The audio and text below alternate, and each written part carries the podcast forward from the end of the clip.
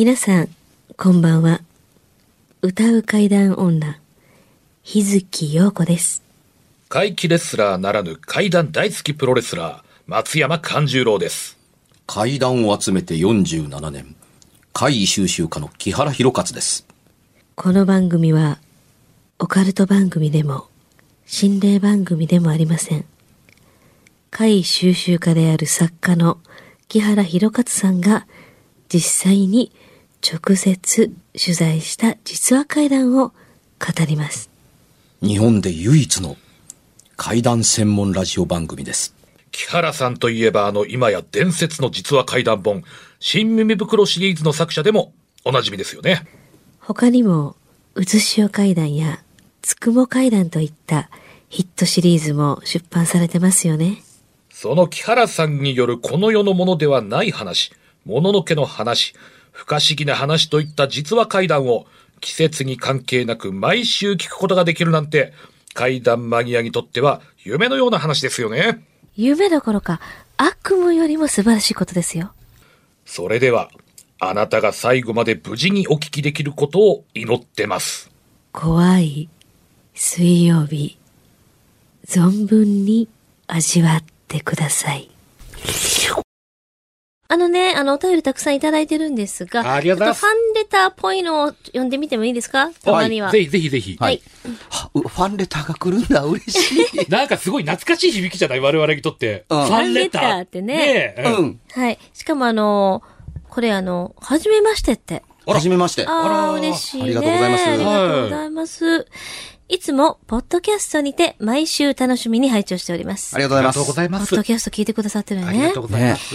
最近では、週一では飽き足らず、別冊の方も聞かせていただいております。はい。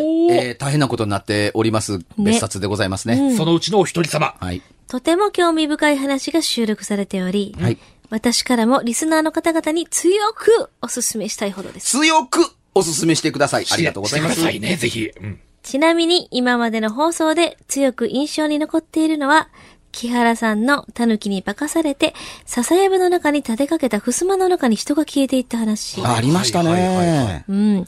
松山さんのお母さんが台所で体験した、おじい様のタバコの匂いと謎のテレビのザッピングの話。ほんま聞き込んでますね。日月さんの妖精の話です。はい、ざっくりとありがとうございました。特に日月さんの妖精の話は、失礼ですが、ん？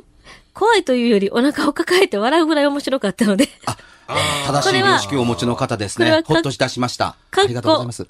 木原さんと松山さんのツッコミも含めですと。そうでしょ？ななので怖い中のその制御剤的な？はい。もなのでぜひ、続編をと思ってる次第です。続編？楽しみたいんかいっていう。ん個人的にはお断り申し上げたいと思います。すみません。えーリクエストいやいただい、て。またいつかね、はい、続編ね。忘れたまだあるんかい 忘れた頃にいきなり来るかもね。それね。まあまあ。さてはい。私は幼い頃からオカルト好きで、加えてテレビゲームも大好きです。あ、いいじゃないですか。いわゆるホラーゲームというものはほとんどプレイしてます。うんよくホラー系のゲームソフトでは、制作段階でスタッフに不幸が起こったとか、ありえないバグが頻発するとかといった話がありますが、何かゲーム関係で怖い話があったら聞きたいなと思ってますって。で、木原さんといえば、2005年に PSP で発売された、実話怪談新耳袋1の章、うん監修なさってますよね。うん。その話は、その時は何か怪異的な現象とかあったんでしょうかねあったら聞き、聞いてみたいなと。あと続編の2の章の販売もお願いしますって来てますけどね。なるほど、ね。ゲームね。PSP で初めて、あのー制作はメトロさんというゲーム会社が、まあ、されたんですけれどもね、はい。えー階段を本気で僕はやりたいんですけど、やってくれませんか？階段で本気で怖いものって何でしょう？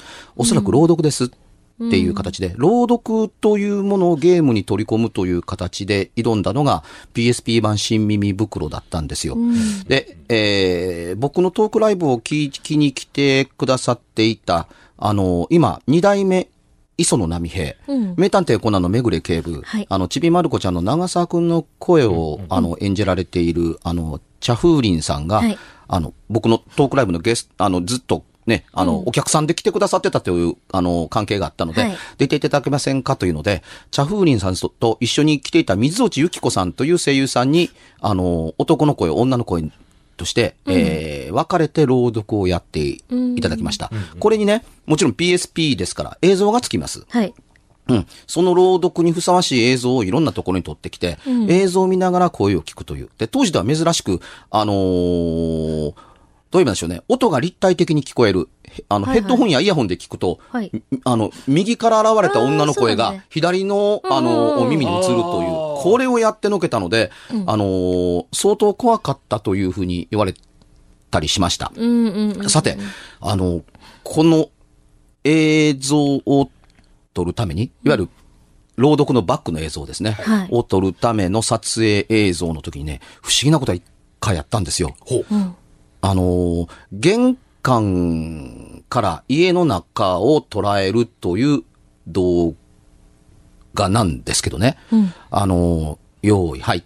まあ、滞りなく、あの、人間が出てきて演技するというのではなくて、イメージ映像なので、うんうんあのーいわば建物だとか道だとか、えー、廊下だとかを物撮りしてるみたいなものです。人間そのものが出てこないので。はい。その中の一個の、今、あの、お話しした、あの、昼間、あの玄関を外から、あのー玄関を通して奥まで、ガラガラガラっと開けて奥まで見える、廊下廊下の奥まで見えるという、あの、無人の家を捉えんとせんばかりの映像をチェックしてたら、画面の左端、玄関の中にね、青いね、反物が降りてるんですよ。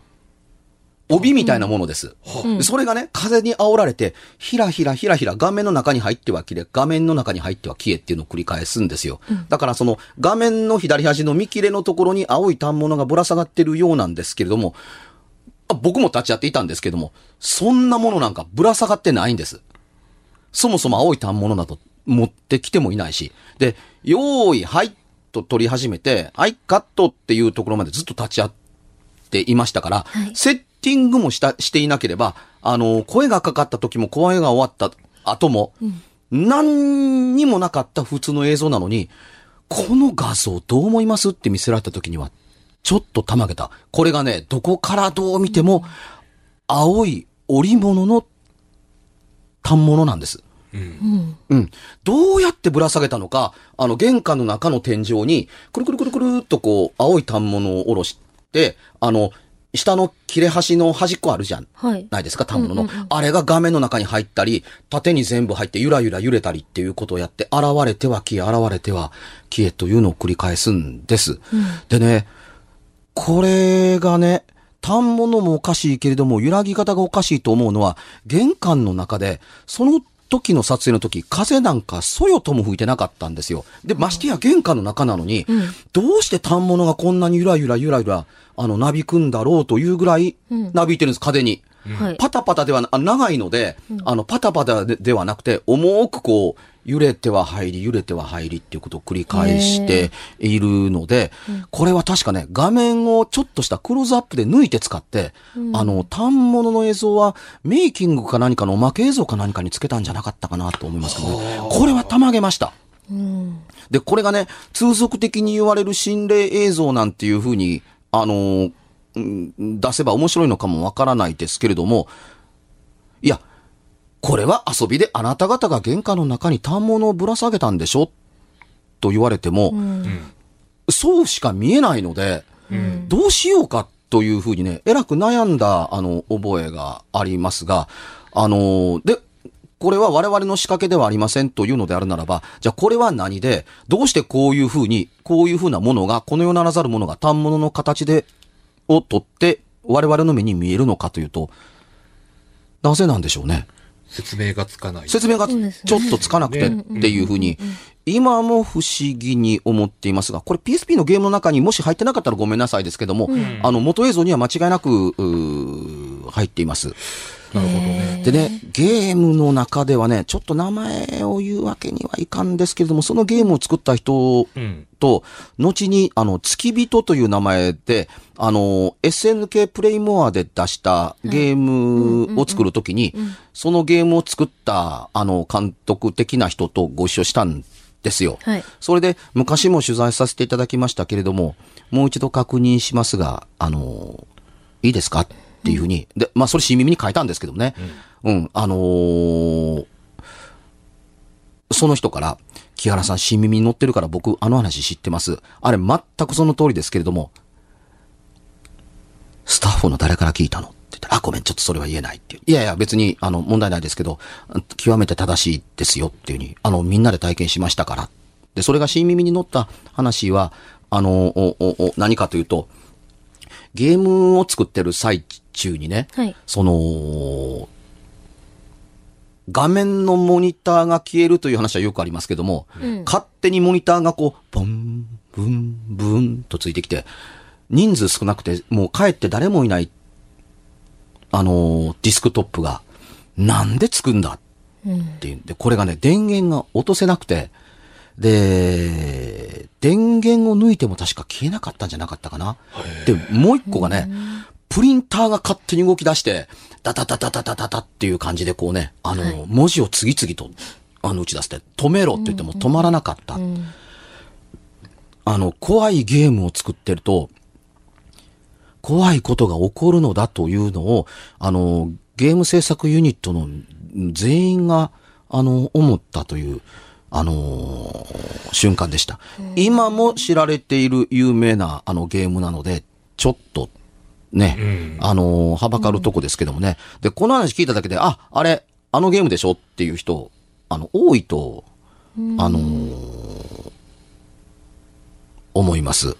あの、いや、もう時効だから言うてもいいかな。鈴木大司教、あの、い、あの、あの、い使わせて、あの、女神転生というゲームを作った時に、はい。はい。メガテンを作った時に、あのー最初の頃の、あのーえパソコンの会議が、あのー随所で起こったっていうふうに。あんなの一部ですよ。あの、電源が消えるつくだとか、電源抜いてるのに、あの、いわゆる、あの、モニターの明かりがつくだとか、はいあの、プリンターが勝手に動いてわけのわからないものを打ち出すなんていうのは、まだ、あの、いい方でしたっていうところですから、まあ、相当のことが、あのーあったのではないですかね。なるほどゲームに関ね。する。まあ、拙者の中では、はい木原さんのお力でね、あの、いつか四十八の続編をちょうんっと作っていただきたいとみんなあの、クソゲー大賞。まあまあまあ、そう言わんと。みんななんかもう続編いっぱいき期待してるね。木原さんゲームの中にで。出てくんねんで。そうそうそうそう。で、シナリオによっては木原さんに殺されるやつとかもあんねんで、そうそうそう最後バッドエンドで。ほ包丁かなんか持ってね。そうそうそう。はい。うん。冗談じゃないよ、みたいな。まあね。先ほどのね、ファンレターくださった方はね、はいえー、ペンネームシンザルさんという方なんです。死んだはいのさん。。えー、スタッフ皆さん含め皆さんが元気でこれからもずっと怖水が続くことを願ってます。ああ、嬉しい。ありがとうございます私も願っていますそしてこの方はオカルト好きですが、私自身が身をもって体験した回は生まれて一回もないって。あ、そら、ようございました。この方一度、一度きりです。一度きりですって書いてるな。その時の話もぜひ聞いていただきたいので、またメールします。あお待ちしてますはい、待ってます。はい。あのーそうですね、また、今回はファンレターという形で、お題はまた、あの、体験談はまた、そうですね。改めてお送りいただけるということで、じゃあ、久々にホッとするような手紙でしたね。ねありがたい。うんありがとうございます。うん。ということは、じゃあ、あのーまた別の方からこう、お題という形でいただいてもちろんもちろん、どうぞどうぞどうぞ。はい。じゃあ紹介させていただきます。えーとですね、えー、ラジオネーム、か、かはねさん。はい。はい。えー、番組の感想も一緒に書いてくださってありがとうございます。うん、ありがとう。ネットで余さず聞いています。ありがとうございます。30分という限られた時間ゆえの、えー軽妙なおしゃべりは、毎度、もう少しと思いつつ、それがちょうどいい塩梅なのだとも感じています。30分はきつい、正直。まあね。うん。えーそして、えーとですね、まあ体験談を交えながら、はい。えー私の不思議な体験として、実家にいた頃、20年ほど前、私の部屋だけ真夏でもひんやりしたと言われてました。私は寒がりなので他との違いはわかりませんでしたが、えー湿気のこもらない部屋でした。いなんでかっていうと、まあ、幽霊の出るところは常に異常に湿気があるみたいに聞きますが、私の部屋は、えーよそから持ってきた、えー湿気取りの中の水がなくなることがよくありました。椅子を引きずるような物音や、テレビやビデオデッキが勝手につくなんてのは日常茶飯事でしたが、別段不便はありませんでした。うん。うん。隣の座敷の方が奇妙で、えー壁に人が座っているようなシミが出たり、天袋から音がしたり、窓の外を一晩中歩き続けるような音がしていました。そして、えーその中から、あの、抽出してのお題なんですけれども、えーシミが、その、人が座ってるようなシミがね、うん仏壇の横になんかこう浮き出てたらしいんですね。うん。うん。なので、えーこの仏壇っていうのは、ありがちですかね？何が？お題としては。という質問形式で来られてます。ありがちですか？というか、この番組的に仏壇があったかどうかの記憶がちょっとさすがに3年もやってるとありませんでもね、あの、拙者も、拙者が主にお題を出す役じゃないですか。はい。うん。もしかしたら、ありきたりすぎて意外となかったかもしんない。仏壇？う仏壇。ん。なんかそんな気がしてます。うん。もしかしたら、コアスイフリークの方が、いや、ちゃうで、出たでってツッコミが入ってるかもしんないけど、いや、あの、同じ、のなんか聞いた同じ質問が来ることなど別に、あの、意図意はしなかったりはするんですよ。はい時が流れてしまえば、はい。そんな過去のお題などあってもなくても関係なく、はい。今出していただいたお題そのものが、あの、フレッシュな話題であると思うみたいな。なんかありますか？いや仏壇。あの、うんまあまあ、これは日本固有でしょう。その、あのー家に仏壇というものがあって、仏壇の会というのは、つまり日本固有の会談としてのそうですね。一つの定番化しているものではあると思います。あのー今、あのーどこにでもあるわけではない仏壇であったりするのと同時に、あの、住宅事情の関係で、昔は仏壇で法要するので、仏壇のある部屋は仏間という特別な部屋であ、はい。普段は使わなかったりするんですけども、ね。昨今のあの家庭事情では、あのー部屋の中に仏壇を置いて、仏間ではなくて、ん。普段の部屋としても使っているという場合が多かったりします。だから、うん。あの、えー仏壇の話と仏間の話はまた別だというふうにあ分けている僕からすると、なるほど。うん、あの、仏壇の話の方がもちろん、あのー圧倒的に、あのー多かったりします。多い。うん。うん。いつもこうやってね、あの、お客さんからメールで怒ったりす怒られたりするんですけども、ね、あのが多いとかって言ったりするん、言われたりして怒られたりするんですが、切ろうと思ったら編集で切れるのを残しているのは生感を残したい、一体からという、あの、番組制作スタッフと我々との希望だったりするんですが、話を選ぶときに、一番良いチョイスは何であろうかという時間稼ぎをしてるわけですね。ご覧の通りこれあ、構成台本がないので、です。僕、あの、何度も言いますけれども、お便りを読まないという形の、あのーその場を受けて、その場で返せるかという勝負を毎回、あの、売ってたりするわけですから、はいたくさんあるからといって、選んで面白かったりするのと何が関わりがあるかというと、放送時間の問題があったりするからです。まあまあ、ですねそれはしゃあない。うん、あの、選んで長くて途中で終わって入らなかったっていうのは、これはいくらなんでも困るのでうんというふうに。あと、たくさんある引き出しの中からね。やっぱそれだけで時間かかるからね。自分の中でチョイスするときもね、うん。やっぱそうやってあの膨大な量やから。そうやねん。と、一応ね、いつも聞いてくださる方からのあの、メールなので、あの、こういう形だったから答えさせていただき、はい。はい。いましたけれどもはい、あの、トッコライブではこんなにね、いっぱい間を取ったりはしないんですよ。はで、別冊もそんなことはありません。これ、うん電波なのと、30分かっきりに収め収めなければならないという形の選択ということをね、お許しいただければと、あの、思うところで、えーはいあります。さて、あの、仏壇の話、おばあさんが亡くなられて、はい。はい。えー親戚一同が、あのーご住職を、あの、お待ち申し上げている最中に、はい。はい。おばあさん仏壇の前で、あのーね、白い布を、あ、はい。をあの、か、ね、かぶせられて、かぶせられています。悲しいねで、みうんな悲しみの真っ最中のところ、仏壇の上におばあさんの顔が、ポーンと浮かんで、はい。うんそれがね、あのーどういう意味でしょうね。ん向こうが透けて見えるようなうん形、形というか見え方なんですって。だまあただし、見えてるもの全部、今、その真下で、あのー白い布をかぶせられてるご本人で、ポンと浮かんで、え、おばあちゃんというのはもう親戚一同が、あの、目の当たりにあ、そこにいたほ、みんなが見てるの？うん。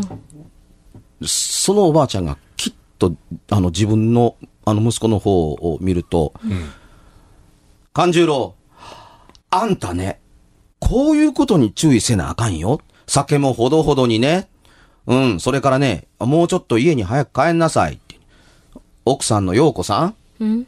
あなたもね、んへそっくりしてるの分かってるわよ。うん。あのー在地区もええかもわからんけれども、家のために使うようにやってね、みたいなような、はああの、いろんなことを親戚い一人一人名前を言いながら、あんたこうやからこうやってかなあかんよ、みたいなことを次々言うていくんですよ。じゃあ怖いやん。え、その顔だけで浮かび上がった状態で？えそう。えなえ、なんで私しか知らんのにみたいなような話だとか、いわゆる諸注意を、あの、みう。んみんなにこれからもあの、悪いことを言ってるわけでもないんですよ。あの、良くなってねということを込めて、まあ、健康だとか、い。それは有効に使ってねとか、うん、あの、これはやりすぎたら危ないよだとかみたいなことを、いいこう、一通り、あのー親戚一同のトップ中のトップのことを、はい。あのー言うていくので、うん。言われてない人は、私次言われたらどうしようみたいな風に思うぐらい、それがこう睨みつけながらこう散々言った後で、これで思うところはなし。ほな、行ってくるさかいっていう風にふっと聞いてなくなった。えい、えい、えい、今の何？おばあちゃんよね？え、え死んだおばあちゃんやんね？みたいな、す仏壇の前に顔が出てよね？みたいなとこに、ガラガラガラガラ。っていう風に、えー、この度は誠に、ご愁傷様で、言って、あの、ご住職が、まあ、入ってこられて。っていう風に。で、あ、どうもすいません、どうもすいません、どうもすいません。あの、ちょっと、あの、仏様のお顔見せていただけます？もう親戚と唖然としている中に入ってこられたんで、んまあまあ、はい、はい、どうぞ、はい、どうぞ、みたいな、お奥へ奥へ通すことしかもう、まあ、できないままで、うん。パッと白いのやったら、はあ、なんて幸せそうな笑顔でっていうに、あの、あの、いいお顔されてますねっていうふうに言った後、あの、こう、み、皆様にいいお顔されてますよと言って、あの、私も嬉しいですと言わんばかりの顔をご住職を向けたんですけれども、親戚児童は、そらあんだけ言いたいこと言うたらさぞ気分よかろうと、おおおお思ったという話を、あの、本に書きました。いや、めちゃめちゃ影響力あるやん。みんなが見えるってすごない？もう、そ、そしてその場でもう一人一人のもうあんなことやこんなことズバズバ言うてくというね。これがね、生き生前の時の性格とは、まるで生前の時おとなしくて控えめであんまりそういうこと言わへんかった人なんですって。だから、ーあのー言いたいことが言いたい、言えないまんまでいたことが心残りだったので、最後に言わせてもらうというのを生きてる間にできなかったというお話みたいでした。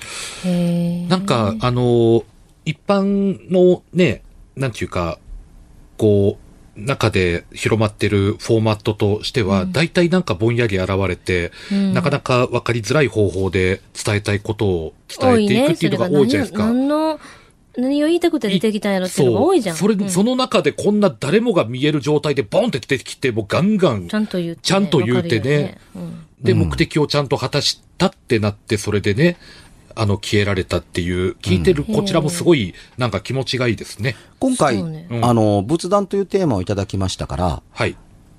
ザ仏壇が出てきた、あのー話になりましたけれども、はいせっかくなので次回、仏壇がオチになるというお話ちょっとしましょうか。ちょっと珍しい話お、オこれチになる、オチ？なので、じゃあ楽しみにしときましょうか。うん。ね。ね。じゃあ、告知とかいきますか？告知。ははいい。えーとですね、じゃあ松山勘十郎から、はいえー8月12日にですね、はいえー大衆プロレス松山座2018年8月公演、月に松山花に風、生野区民センターで15時から開演でございます。はい、えー、私の方はですね、8月の4日土曜日ですね、阪急坂瀬川駅にあるアピアというところのステージで、えー、歌を歌わせていただきます。大体私の出演が17時10分ほどからの出演になりますので、もしよかったらね、聞きに来ていただきたいと思います。観覧は無料でございます。はい。はい。